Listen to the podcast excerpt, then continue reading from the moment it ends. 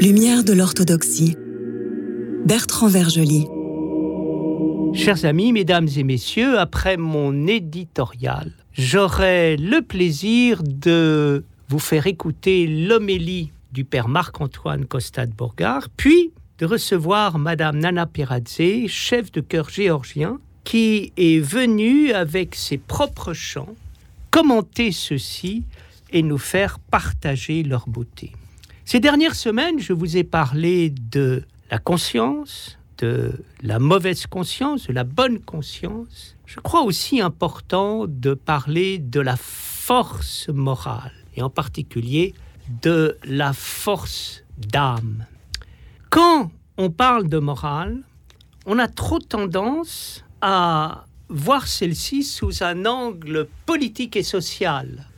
La morale apparaissant comme une règle que l'on impose pour des raisons plus ou moins justifiées à l'ensemble de la société. Et euh, c'est la raison pour euh, laquelle nous passons notre temps non seulement à discuter, mais à nous chamailler à propos de la morale, en n'étant pas d'accord pour des raisons sociales et politiques sur les règles que l'on entend imposer ou que l'on voit s'imposer. C'est là à oublier que la morale est une affaire intérieure et que nous la découvrons à l'intérieur de nous-mêmes. Personne voyait dans la morale et dans la religion une expression de la vie. La vie a besoin de se conserver, donc de se fermer, mais elle a besoin de s'ouvrir. Et en se fermant et en s'ouvrant, elle donne naissance à la morale, c'est-à-dire à, l'expression humaine et sociale de la fermeture et de l'ouverture, mais aussi l'expression religieuse de celle-ci, transcendante et pas simplement humaine. La morale est intérieure pour des raisons vitales et il importe d'aller dans le sens de cette image. Qu'est-ce qui nous apprend la morale? Ce qui nous apprend la morale, c'est pas simplement la société avec des règles, c'est tout simplement notre propre vie. Nous sentons à l'intérieur de nous-mêmes si nous sommes justes ou pas. La vie nous veut vivants et comme la vie nous veut vivants, la vie nous veut forts. Et pour être fort, il faut faire l'expérience de trois choses. Le courage, la persévérance et la fermeté. Qu'est-ce que c'est que le courage? Le courage, c'est le cœur. Qu'est-ce que c'est que le cœur? Le cœur, c'est comme le dit Platon, la faculté des soldats, des guerriers, qui transmutent leur colère en énergie positive, pour reprendre le langage de l'époque. Qu'est-ce que c'est que l'énergie positive? C'est ce qui se passe quand nous sommes capables de faire face à l'adversité et au danger. Au lieu de fuir, nous restons et nous sommes capables de surmonter le danger et l'adversité simplement par le fait de faire face et de ne pas fuir. Là, nous avons une expérience de la force morale. Il faut beaucoup de force pour ne pas fuir devant le danger et l'adversité. Mais en même temps, que de force cela donne quand on en est capable. Là, nous faisons une première expérience de la force morale. Et nous le sentons intérieurement. À chaque fois que nous ne fuyons pas devant l'adversité ou les difficultés, il y a en nous quelque chose qui se réjouit et qui nous donne un sentiment de force à chaque fois que nous trahissons cette force, il y a quelque chose en nous qui s'attriste. La force morale est une affaire de courage, mais c'est aussi une affaire de persévérance. Ce qui est bon, ce n'est pas simplement d'être bon une fois, c'est d'être bon toujours ou en tout cas le plus possible. Et là, nous avons affaire à l'expérience de la force, qui consiste non plus à faire face à l'adversité et au danger, mais à faire face au temps. Qu'est-ce qui est remarquable dans la vie C'est de traverser le temps. Prenons l'amitié. Qu'est-ce qui est remarquable dans l'amitié? C'est de ne pas être ami une fois, mais d'être amis toujours et de pouvoir euh, toujours euh, conserver cette amitié. Ce qui n'est pas sans découverte positive, en conservant l'amitié à travers le temps, on la fait croître. Et en la faisant croître, on la fait progresser et on l'enrichit. Dernier point concernant la morale et la force d'âme. Il s'agit de la fermeté. La véritable morale nous rend fort, elle nous renferme. La fermeté est une profonde qualité spirituelle qui consiste à ne pas faillir. On ne faillit pas quand on a découvert son roc intérieur et qu'on est capable de se tenir sur ce roc en devenant soi-même un roc. Saint Thomas d'Aquin faisait remarquer que en aucun cas la faiblesse est une vertu. Il n'y a qu'une vertu, c'est la force. Et la caractéristique de la véritable morale chrétienne et christique consiste à être fort. Le Christ n'a pas voulu que nous soyons faibles, il a voulu que nous soyons forts, et lorsque nous dialoguons avec lui dans la profondeur de nous-mêmes, nous apercevons qu'il nous enseigne cette fermeté à travers sa douceur, mais en même temps à travers sa divine rigueur. Chers amis, mesdames et messieurs, j'ai le plaisir et l'honneur de recevoir, comme je l'ai fait les semaines précédentes, Madame Nana Peradze, qui dirige un chœur orthodoxe de chant géorgien et qui nous fait le plaisir et l'honneur de venir partager son expérience. Psaume 135, autrement dit le polyéléos. Il est constitué de deux mots du grec ancien poly, beaucoup, et éléos, miséricorde. Ça veut dire que l'adjectif de polyéléos signifie très miséricordieux. Et l'on répète un refrain après chaque verset du psaume, car éternel est sa miséricorde, Alléluia. Nous chantons ces chants pour les grandes fêtes ou les dimanches à la liturgie avant la communion. L'harmonie du chant sacré remarquablement embellie euh, par les mots des versets des psaumes. En général, les, les, psaumes du roi David sont une importante source d'inspiration pour nombre de prières et de chants. On peut dire aussi c'est de la poésie chantée. Historiquement, les chants sacrés fait partie de l'héritage des chants des premiers siècles de l'ère chrétienne. Euh, mais les chants liturgiques commencent à se développer à partir de l'édit de Milan en 313. Il s'est enrichi au fil des siècles de nouvelles hymnes et de nouvelles mélodies et il s'est transmis de façon ininterrompue jusqu'à nos jours. Les chants sacrés n'est pas seulement une production sonore, c'est aussi de manière plus universelle un attribut de la beauté du monde véritablement glorieux et spirituel. C'est avant tout l'expression de l'âme, de l'homme intérieur, et c'est une prière d'une autre dimension de l'être, l'expression de notre supplication, une louange au ton doux avec laquelle nous offrons un sacrifice spirituel à Dieu qui est le créateur du monde. Au ciel, les anges chantent et glorifie Dieu, tandis que nous, les hommes, nous glorifions Dieu sur la terre. Le chant sacré n'est pas seulement une part de la beauté de l'office, c'est avant tout une part de la foi et de la bonté inspirée par Dieu à notre âme, car tout bien vient de Dieu. Euh, si les chants et la musique ordinaire traduisent des émotions, les chants sacrés expriment la prière, la bonté, la guérison de l'âme et exaltent différents sentiments de l'âme. Ils produisent un grand bienfait, c'est de mener l'âme vers l'essentiel. Ils mènent à la compréhension. Parfois même, nous sommes touchés jusqu'aux larmes, car l'âme a été touchée par la grâce.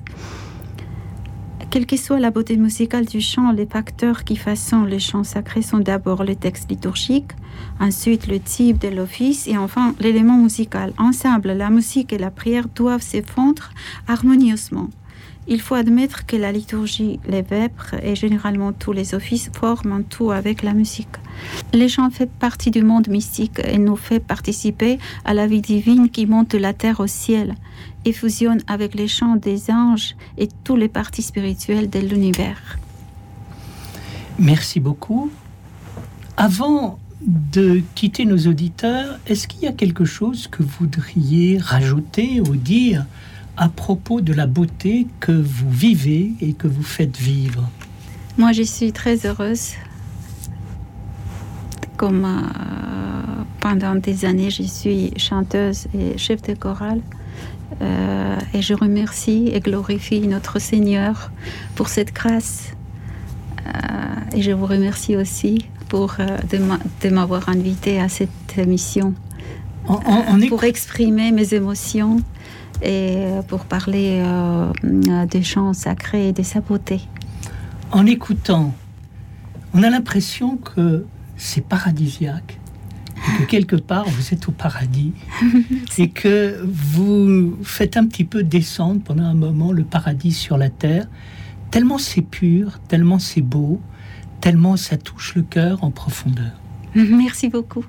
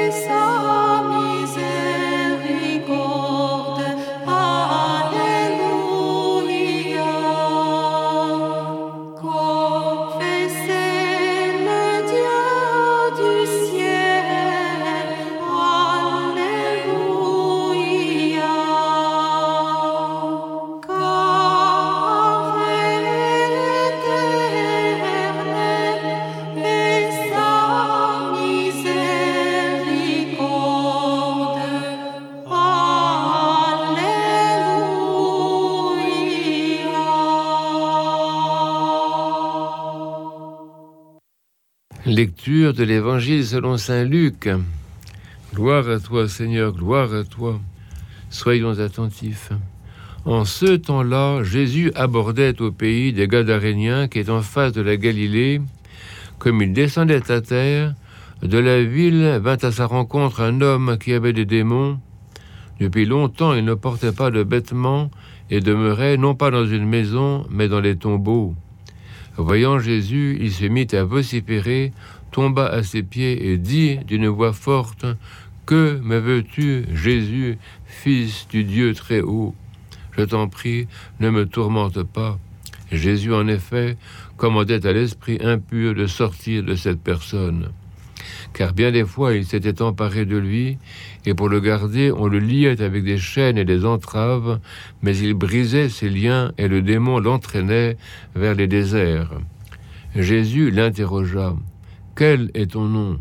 Légion, répondit-il car beaucoup de démons étaient entrés en lui, et il suppliait Jésus de ne pas leur ordonner de s'en aller dans l'abîme. Or, il y avait là un troupeau considérable de porcs en train de paître dans la montagne. Les démons supplièrent Jésus de leur permettre d'entrer dans les porcs.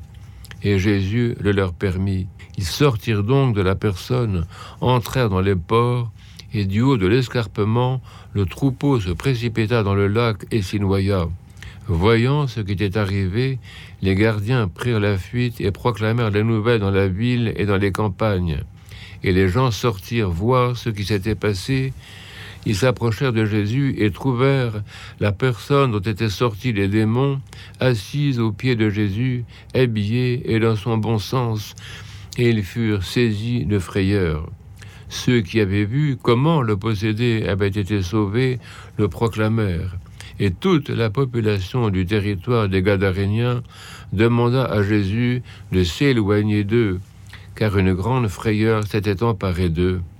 Jésus remontait dans la barque et repartait, quand l'homme dont les démons étaient sortis le pria d'être avec lui.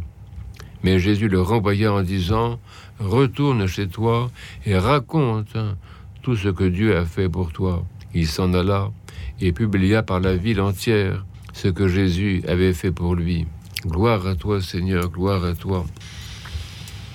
L'évangile que nous venons d'entendre est un de ceux que nous entendons le plus souvent au cours de l'année, parce qu'il porte un message important pour nous et pour notre salut. Situons le temps liturgique, situons dans le temps liturgique, pour en éclairer le sens, l'événement que nous prenons à la lettre, car un grand nombre de personnes y a assisté, il y a clairement une relation entre l'exaltation de la croix et la victoire sur le monde démoniaque, source angélique du mal. Dans le Notre Père, nous demandons délivre-nous du malin, c'est-à-dire de l'ange, du mal, de la souffrance et de la mort. Rendons un grand service à nos contemporains Témoignons que le mal qui semble triompher dans le monde n'a pas que des causes économiques, idéologiques ou psychologiques.